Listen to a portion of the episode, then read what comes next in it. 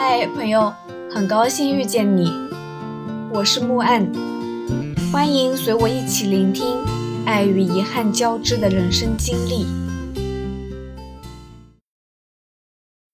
天都黑了，虽然村子里内外还是灯火通明的，但胆小谨慎如我，总觉得一个人晚上异地，还是不要背包乱窜的好。市县内有一家青旅，叫九寨天堂。我兴奋地过去了，总觉得住进青旅才具备流浪的骆驼气质。出发以来还没住上过呢。明亮的前厅里，前台对我说：“我们已经满房了。”啥？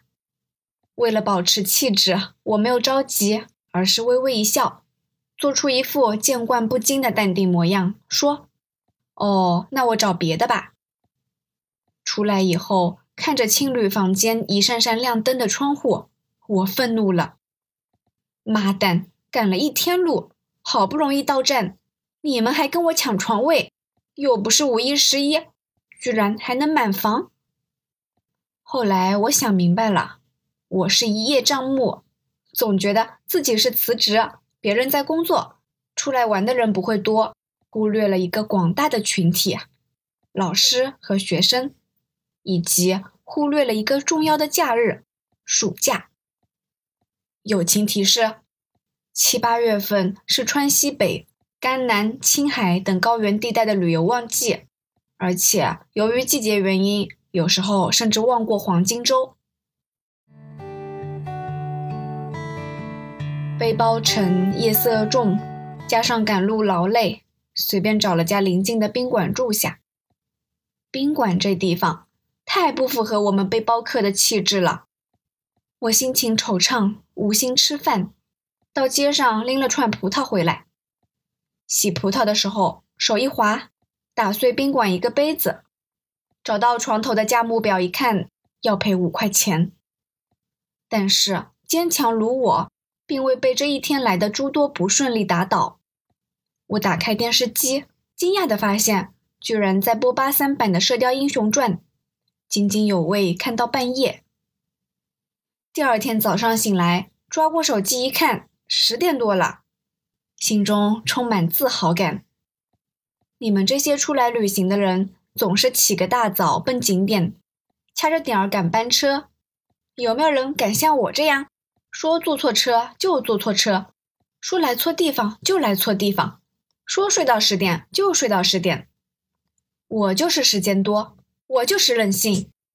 我今天在九寨沟，我就是不去逛九寨沟，我逛大街去。其实真实原因是，进沟至少需要一天的时间，现在都十点多了，以我的磨蹭速度，收拾停当了出来，一上午已经耗没了，进沟不太合算。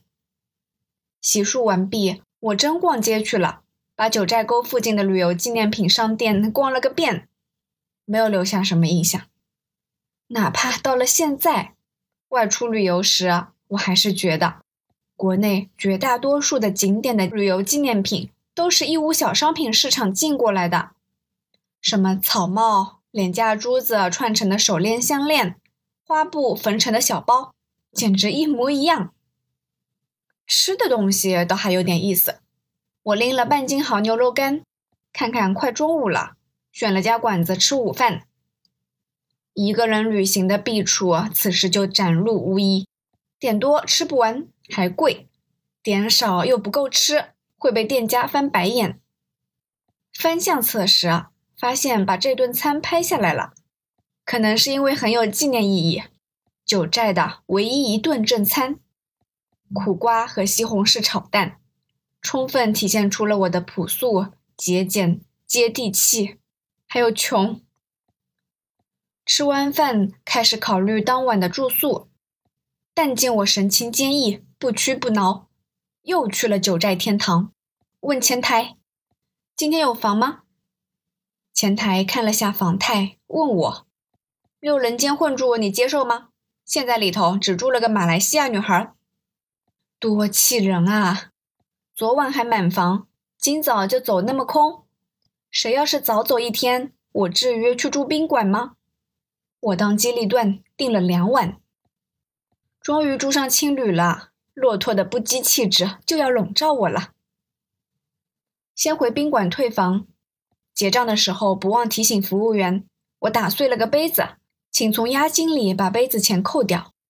服务员一定很多年没见过我这样诚实的人了，感动地说：“不用了，不值什么钱。”后来一想，可能也不是被我感动的，说不定啊是房价定的太高，杯子进价又太低。不好意思，再罚我的款了。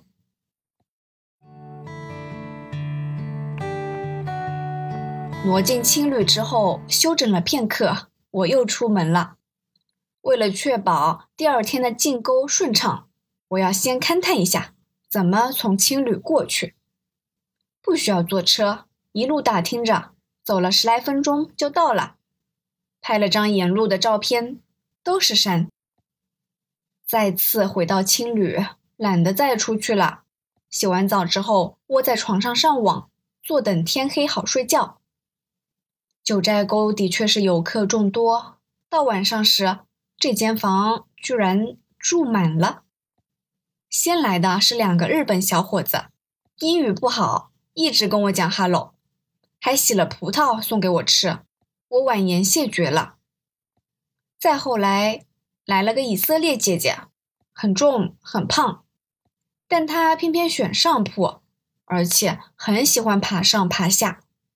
每次爬那张上下床就吱嘎吱嘎乱晃乱响，而每一次我都坐在隔床的下铺上，克制住想帮助她把她推上去的冲动。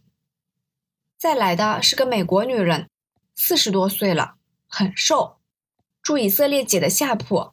拿着本书认真的翻看，翻着翻着就过来跟我说话。时隔这么久，很多对话内容都记不清了，只隐约记得他是支教的，而且不止在中国支教。他又问我上一站是哪儿，我答了好几遍，汶川，他总是听不懂。我又说，Two years ago, the big earthquake. 他一下子反应过来，说：“Yeah, yeah, I know。”然后他看着我，我看着他，气氛突然伤感起来，没有再交谈了。临睡的时候，那两个日本人稀稀疏疏的说话，其中一个一边刷牙一边爬上了我的上铺。我在被窝里翻白眼，心想：真烦，待会儿你还要爬下来漱口，闹得我睡不好。然而，他刷着刷着，刷着刷着，躺下睡了。我擦！我一下子睡意全无。刷牙不漱口的吗？还是说日本人这么先进，已经发明出了吞咽型的牙膏，刷完之后咽下就行了？灯都关了，我还是睡不着，好想爬上去把那日本小伙子拽起来，问他。你到底要不要漱口了？那个以色列姐姐又在爬下床了，吱呀吱呀。马来西亚女孩一直在外头泡吧，半夜才回房。白天短暂的跟他打了个照面，她很白净，很倨傲，留着短发，还瞥了我一眼。哼，一定是嫉妒我不羁的超凡脱俗的气质。晚上没睡好。梦里都在思考那个日本人刷牙不漱口的问题。早上六点多被声响吵醒，迷迷糊糊睁开眼睛一看，屋里开了盏小灯，外头淅淅沥沥的雨声，心里一沉，下雨了。九寨今天天气不好，而那两个日本人已经整装待发，穿连身的从头包到脚的雨衣。有点像生化人员，其中一个还拎了把工兵铁锹。我心头升起强烈的警觉，这两个日本人一定是阴谋着进沟挖掘我九寨沟珍贵植物的，想移栽日本。然后我被子一拉，又睡着了。